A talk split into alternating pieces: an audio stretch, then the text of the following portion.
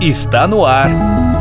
Let's Talk Podcast, uma iniciativa da NTT Data Brasil que une negócios e inovação.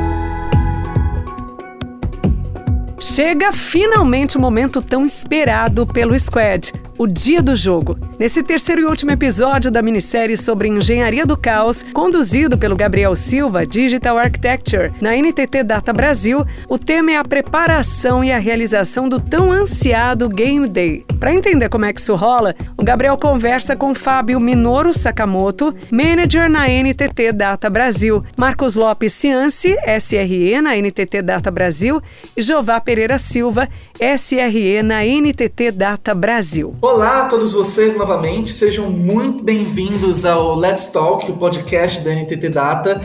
Eu sou o Gabriel Noper e hoje a gente volta com o último episódio de Chaos Engineering, Engenharia do Caos. No primeiro episódio, a gente comentou e aprendeu basicamente o que é o Chaos Engineering, para que ele serve, e no último episódio a gente entendeu mais ou menos o processo de onde é que a gente desenha o que, que vai ser feito, de onde é que a gente faz a preparação toda para essa coleta de dados que a gente quer fazer. E hoje a gente volta no assunto central aqui, no dia mais importante, que é o Game Day, o dia que acontece a execução, o dia que a gente faz de fato esses testes e põe à risca é, o servidor para a gente fazer essa coleta de dados. Então, hoje eu estou novamente aqui com o Fábio Sakamoto, o Jeová e o Marcos. E aí, pessoal? E aí, pessoal? Tudo bem, pessoal? Dia de jogo, vamos pro jogo. Bom, a última coisa que a gente falou no último episódio foi sobre como vocês montavam esse runbook que ele tinha é, scripts e planos de execução. Então, o que, que vocês queriam fazer, é, o que, que vai ser executado no servidor, quais testes vão ser feitos, aumento de carga. Então, vocês comentaram sobre causar é, uma falha de, de processador ou de memória ali, botar um gasto de 70% para dar um gargalo. Quando vocês comentaram isso, a primeira coisa que eu pensei foi: vixe, isso daí, beleza, a gente começa de pequeno, a gente começa é, com testes menores para justamente não impactar né, produção e tudo mais, mas eu imagino que mesmo assim tenham contextos em que a gente pode ter algum problema em produção. É, a gente joga isso direto para produção mesmo? A gente faz uma simulação? Como é que a gente faz isso? A gente joga no dev? Ou a gente vai direto com dois pés no peito, na confiança? Como é que é feito isso? É, normalmente a gente primeiramente faz um, um ensaio ali do que vai acontecer em produção. Acho que é a ideia mais confiável, até mesmo para a gente estar tá passando confiança para o cliente do que vai acontecer lá. Porque ninguém quer que a produção caia e o cliente final fique na mão ali, né? E normalmente a gente não tem servidores de desenvolvimento que sejam equiparáveis a servidores de produção, eu imagino. Pelo menos quando a gente fala de servidores de desenvolvimento, ele costuma ser muito mais eu vou dizer humilde, mas mais, mais, mais simples mesmo em capacidades. Ele tem menos memória, ele tem menos processador, às vezes ele é um processador não dedicado. Como é que a gente consegue falar e ter certeza de que esses, esses ensaios estão sendo coerentes? A gente sobe o servidor de dev para ele ficar equiparável de produção ou a gente faz uma escala proporcional? Como é que isso é feito? Aí nesse caso, Gabriel, a gente tenta ao máximo ali se equiparar ao ambiente de produção. Por exemplo, eu tenho que ter resiliência dentro do ambiente, pelo menos, de homologação e desenvolvimento. Por exemplo, se eu tenho o meu cluster Kubernetes e com HPA, eu tenho que ter as mesmas métricas de HPA equivalentes ao que eu estou mensurando lá dentro de produção, para que a gente não, quando for executar, não dê nenhuma discrepância. Português aqui para os leigos. O que, que é HPA? HPA é, seria o outscale de subida e descida de pods que você tem dentro do Kubernetes. Beleza. É, eu sei, mas às vezes o ouvinte não sabe, então vamos puxar aqui na calma. É, o que, que, a gente quer dizer com isso? Do, do, do bem básico. A gente quer ver se está subindo um servidor a mais, se está caindo um servidor a mais, se a gente está tendo nosso ambiente Kubernetes oscilando dentro disso. Essa é a ideia. Exatamente. Por exemplo, eu tenho uma carga gigante, um tráfego, um pico na minha aplicação, e diante das métricas que eu tenho ali, né, que são o HPA vai verificar, vai receber essas notificações e falar, ó, eu preciso de mais processamento, então eu vou subir uma quantidade de pods ali dentro para suprir essa necessidade, né? E também vai, ao mesmo tempo, ele é elástico, né? Ele sobe e desce conforme a necessidade. A gente tem que ter essa resiliência já, é uma segurança para que a gente vai pro game day. Isso no, dentro do ensaio. Perfeito. Isso me levanta uma dúvida agora. Isso quer dizer que Chaos Engineering é melhor aplicável, ou talvez até só aplicável, em estruturas mais robustas de servidor, que a gente tenha microserviços, um, um Kubernetes ou alguma coisa de, de servidores espelhados com escalabilidade. É, é, viável a gente aplicar Chaos Engineering em cima de servidores mais legados, monolitos, aquele servidor único bruto? A gente consegue fazer isso também? Nós conseguimos fazer, mas aí existem limitações. Nos nossos clientes, criamos ali o que nós chamamos um pouco fora do escopo de lab. não tenho minha resiliência, eu não tenho o requisito, a cobertura para executar, seja um ensaio ou seja um game day. Podemos fazer essas validações, esses testes, mas de forma de laboratório, para que a gente puder pode identificar esses gaps e implementar a resiliência para então a gente ter a cobertura e a segurança de poder executar ali o game day. É, trazendo um pouco desse, dessa visão de onde a gente pode aplicar o Chaos, né? É, historicamente, o Chaos ele nasceu para que a gente possa ter os testes aí de resiliência, robustez nos ambientes mais modernos, né? Então, Cloud Native com uma esteira DevOps, com microserviços, usando Kubernetes, né? Ou qualquer gerenciador aí que a gente possa utilizar nesse mundo moderno. Existem alguns testes nesse modelo complexo que a gente, por exemplo, usa os microserviços que a gente não consegue fazer durante o desenvolvimento. Existem muitas integrações que a gente não tem a visibilidade durante o desenvolvimento e o Chaos Engineering vai conseguir testar isso em produção, porque é um ambiente em que as coisas estão acontecendo de forma complexa, sem a gente ter que mocar, sem a gente ter que fazer qualquer tipo de simulação. Dá para se aplicar o Chaos Engineering nos uh, ambientes mais legados, em aplicações mais legadas, tá? mas ele nasceu justamente para atender esse, essa complexidade que existe no modelo mais moderno, né? numa arquitetura mais moderna, microserviçada, aí, que, que a gente tem que fazer alguns testes que é, vão garantir para a gente robustez, resiliência, né? antes de ter algum problema aí que possa quebrar e afetar a imagem do produto. Então a gente tem todas as métricas, tanto em soluções mais modernas e até alguma cautela, embora com, com menos eficiência, mas a gente também tem estratégias para fazer esse tipo de mitigação em ambientes que sejam mais legados. Dá para aplicar, embora com seus adendos. Visto que vocês tenham, então, validado isso, passado um ensaio, que vocês falaram, né? Ensaio é o nome. É daí que vocês vão direto para produção? Como é que funciona? Nem ensaio, normalmente a gente não tem, igual você falou, a gente não tem o mesmo mesma força que teria em produção. Então, normalmente, a gente tem que injetar um pouco de massa de dados ali, é todo um serviço que a gente faz à parte, para realmente se equiparar o máximo possível com produção, para dar certo a hipótese, vamos dizer. Então, depois a gente faz essa inserção de massa, ter certeza do ambiente, daí a gente vai para produção. Como é que funciona? Aí, neste momento em que a gente testou, validou lá no ambiente de ensaio, não houve nenhum desvio das nossas hipóteses que a gente executou nos nossos experimentos, a gente começa ali a fazer em produção. Já em produção, vai depender muito, aí geralmente envolve, né, todas as equipes, desenvolvimento, operações, equipes ali de SREs, de Chaos, né, e se realmente ali na empresa é, você tem a necessidade ali da parte de suporte, a parte de redes, a equipe de monitoração. Então, é todo um momento ali que é programado junto com todas as empresas, com todo o grupo, né, com todos os colaboradores ali, stakeholders, as pessoas envolvidas, para que a gente possa ali já estar tá executando, né? E sempre buscando ali um horário, sim, que eu tenha um pouco de massa de dados, mas que também eu não cause grande impacto nas aplicações. Então, sempre buscando ali para realmente você ter ali, metrificar, né, de acordo com o, o experimento que está ocorrendo ali. Acho que o legal de comentar também é que sempre que ocorre o Game Day em si, a gente faz essa comunicação, não só para o pessoal da própria SPAD, ou sei, da própria aplicação, ou outras aplicações que também têm comunicação com aquela, né? Acho que o legal é a gente comunicar todo mundo, deixar todo mundo já avisado que por mais que a gente esteja com o ambiente controlado, por mais que a gente tenha uh, uma certa certeza que não vai ter nenhum problema, todo mundo preparado caso ocorra realmente para a gente, se ocorrer, a gente deixar o ambiente produtivo de pé o mais rápido possível, né?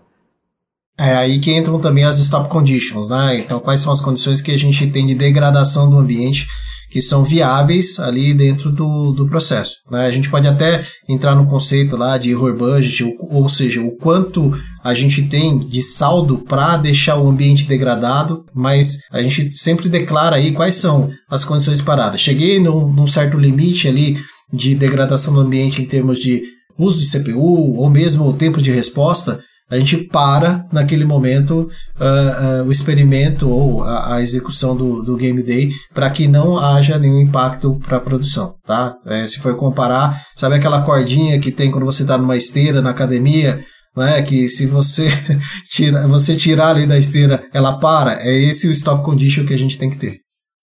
Acho importante isso, hein? é bem importante. Essas top conditions, elas são montadas durante a fase de montar o runbook ou elas são, às vezes, desenvolvidas até durante a execução, vendo como é que se comporta? A gente tem uma variabilidade dessas top conditions ou elas já são bem, bem fechadinhas, assim, antes de começar a execução?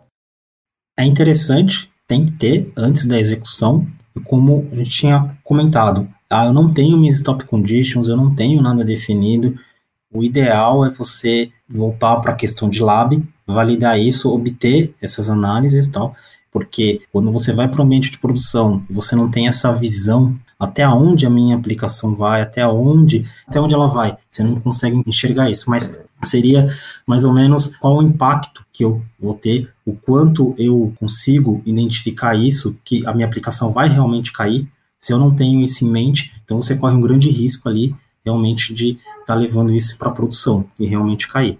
Claro, existem situações em que podem ocorrer, né? Você tem que estar tá ciente de que pode ocorrer paradas, né? Inesperadas. Mas aí foi como o Jeová comentou: você vai ter que estar tá preparado ali, sempre ter um plano de ação para você colocar o mais rápido possível o ambiente no ar.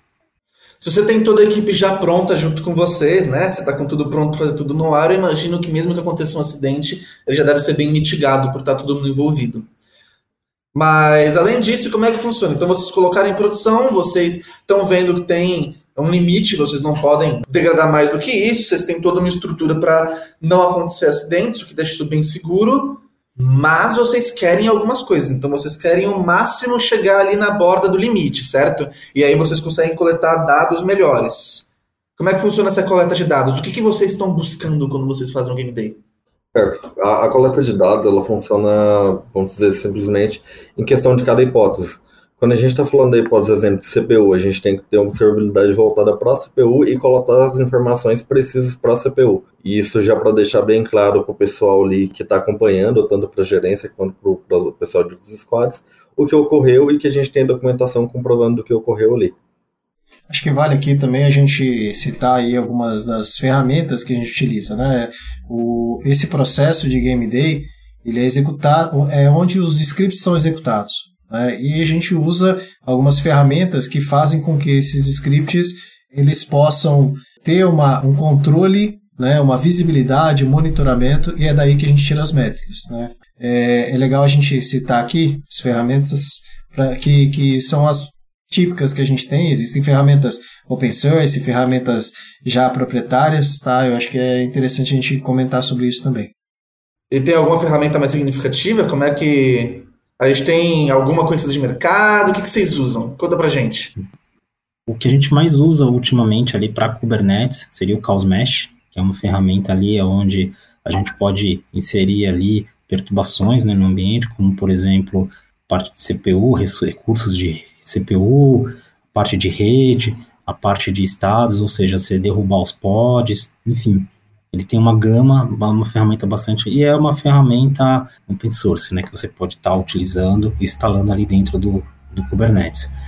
Outras ferramentas, por exemplo, na AWS, tem bastante know-how ali para usar o SSM, o próprio FIS, de injetar falhas. Então, dentro do, das ferramentas ali, seja em EC2, seja em RDS, na parte de é, banco de dados. Manuais, por exemplo, se você quiser validar a parte de failover dentro de um Dynamo ou dentro de um RDS, também é válido estar tá fazendo isso. A parte de security groups, NACL, a gente também faz essas validações. Na parte de, é, de zonas de disponibilidades, dentro da AWS também tem uma grande gama. E na parte on-premise ali a gente acaba utilizando vários scripts, né, como já foi comentado. PowerShell, Shell Script, Python, que nos dá a gama ali bastante. Tem a ferramenta da Gremlin também, né, que você pode estar utilizando, e outras ferramentas aí de mercado, mas as que mais a gente utiliza aí são essas três que eu comentei. Chaos Mesh, AWS, com as ferramentas, né, e os nossos scripts ali que a gente acaba desenvolvendo internamente aqui na NTT. Bem legal. Valeu, bom de saber disso. Então a gente tem uma gama de opções aí, a gente consegue personalizar isso para cada cliente e qualquer pessoa que precise dos nossos serviços para fazer um Chaos Engineering para validar o produto deles. Uma vez que vocês já coletaram os dados, vocês já utilizaram, já definiram as ferramentas, já fizeram a execução, deu bom, coletamos os dados. O que, que, a gente, que, que a gente faz depois que a gente tem esses dados? A gente encerra ou a gente faz novas iterações e reelabora e volta do começo? A ideia de que quando ocorre o Game Day ali é realmente identificar alguma falha ou até pontos positivos, pontos de melhoria, alguma coisa desse tipo. Mas a ideia é realmente a gente poder executar tudo de novo, só que com outras hipóteses que a gente identificou de gap ali. Porque, assim, igual a gente está falando, por mais que a gente estude a, a, infraestrutura ali, por mais que a gente estude a arquitetura do pessoal, sempre que a gente executa uma hipótese, é, gera possíveis outras. Eu acho que vira um, um, um loop ali, quase.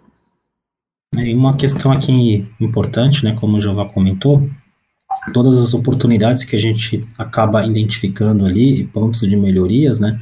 É, eles vão ali, dependendo, vão para um backlog, e é importantíssimo que as squads acabam implementando essas melhorias para que a gente possa dar continuidade ali no próximo ciclo. E aí, além de vocês darem continuidade, imagino que vocês têm um relatório. Quando eu perguntei ali no segundo episódio se é, durante a fase de runbook, quando vocês tinham uma ata, já era um, um relatório de resultados, vocês me, me explicaram, me adiantei um pouco, que tinha um tal de post-mortem, que era um arquivo que vocês tiravam nos resultados da execução em si. Vocês tiram isso a cada execução? Vocês tiram isso numa execução final? Como é que funciona? Conta para mim desse arquivo, dessa ata de resultados.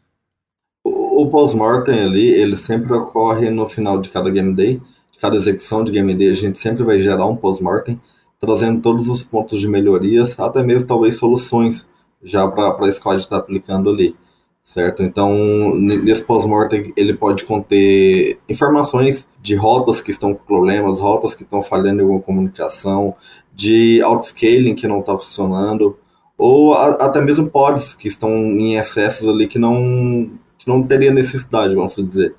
Realmente o pós-mortem é uma forma da gente estar tá oficializando, como se fosse o runbook ali, oficializando tudo que ocorreu dentro do Game Day para estar tá informando para todo mundo. Seria isso uma definição. Esse eu imagino que é um dos principais. Esse sim é o objetivo final assim, de documentos, né? Esse post-mortem deve ser o mais importante. Isso vai ser entregue para cliente, isso é discutido em frente, isso é o que a gente vai usar depois para fazer definições até de pipeline de desenvolvimento da própria equipe, para determinar o que pode ser feito, o que deve ser feito, correto? Sim, correto. É, existe uma interação ali junto com a equipe, a equipe ali de desenvolvimento, operações. Também a gente busca para ver se aquilo faz sentido também para eles, qual o feedback ali, se aquilo vai ser implementado, como que vai ser. Então é nesse momento ali que aí a gente também mostra qual o valor que vai ser agregado ali na implementação daquelas melhorias. Aqui, acho que até trazendo um pouco do, do, do conceito né, de SRE, é, quando a gente fala em SRE, é aprendizado com a produção, tá? Então, todo evento, todo incidente, né, todo uh, o conhecimento que a gente tem ali relacionado ao que está acontecendo em produção, ele tem que virar insumo para a equipe de desenvolvimento fazer melhorias. Ou a gente automatizar algum tipo de validação de qualidade, de resiliência. Então é o momento em que a gente está realmente executando né, o modelo da SRE, está aprendendo com a produção e usando esse aprendizado como conhecimento para desenvolver melhor. Desenvolver melhor, quando eu digo, é em termos de confiabilidade, de resiliência. Eu acho que é o momento mais rico que a gente tem do processo.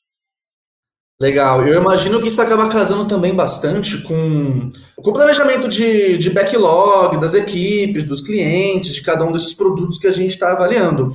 É, então isso quer dizer que deve ter uma periodicidade, assim, deve ter um intervalo bom para você fazer cada um desses game days, até porque se você fizer com determinada frequência, você vai ter resultados muito similares e tudo mais. Como é que a gente faz isso de frequência? Vocês disseram que é um processo repetitivo, então a gente faz um primeiro, aí deve ter uma iteração de desenvolvimento, o pessoal aplicando mudanças, tentando corrigir, melhorar aquilo que vocês já identificaram como pontos de possíveis melhorias, e aí vocês vão fazer um próximo. Como é que funciona isso? Vocês têm uma frequência métrica que vocês tentam definir? Ela é maleável? Ela é grande? Ela é pequena? Qual, qual é a ideia que a gente tem em cima disso?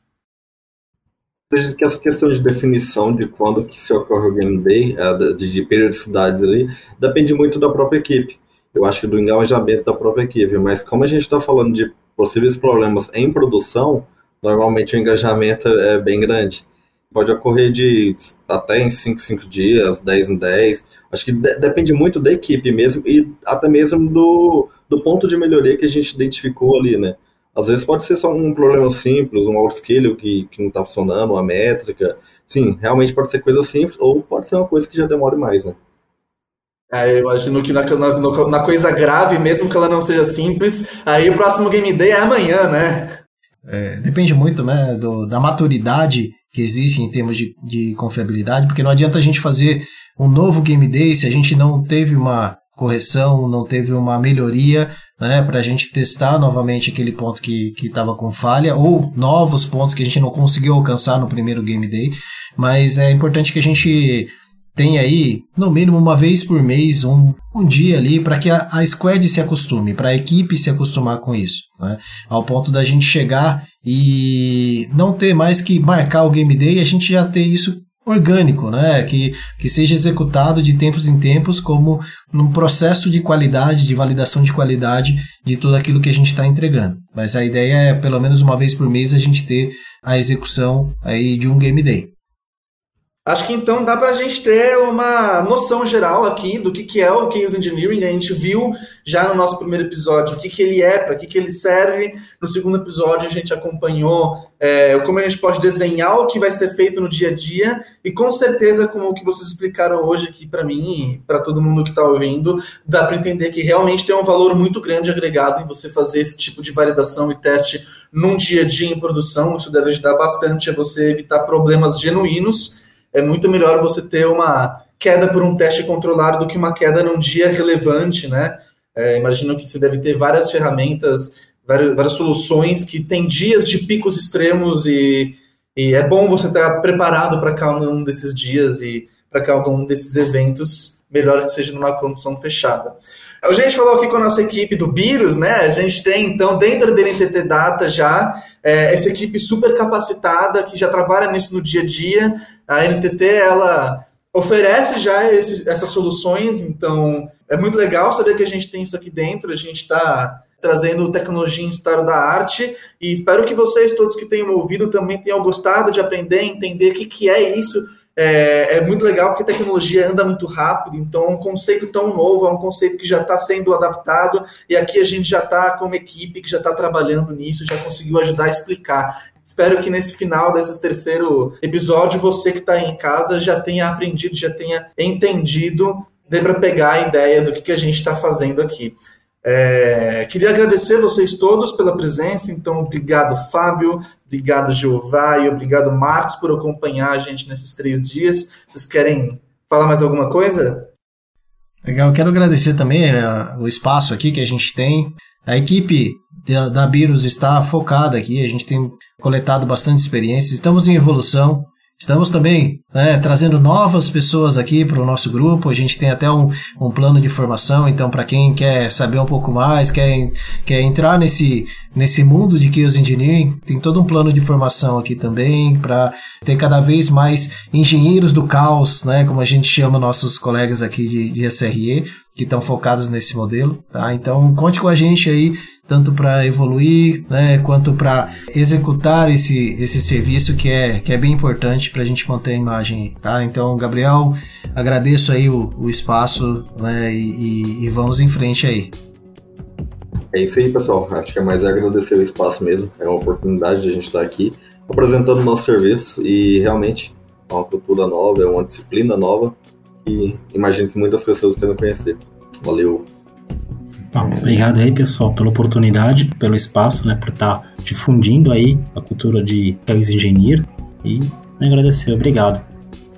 E esse foi o nosso episódio. Eu espero que vocês estejam conosco para a próxima edição do Let's Talk, onde a gente traga mais uma tecnologia de ponta e mais uma equipe top de mercado para a gente aprender mais alguma desses estados da arte para você conseguir integrar na sua solução. Muito obrigado a todos por terem ouvido. Eu fui o Gabriel é... e espero que vocês tenham gostado.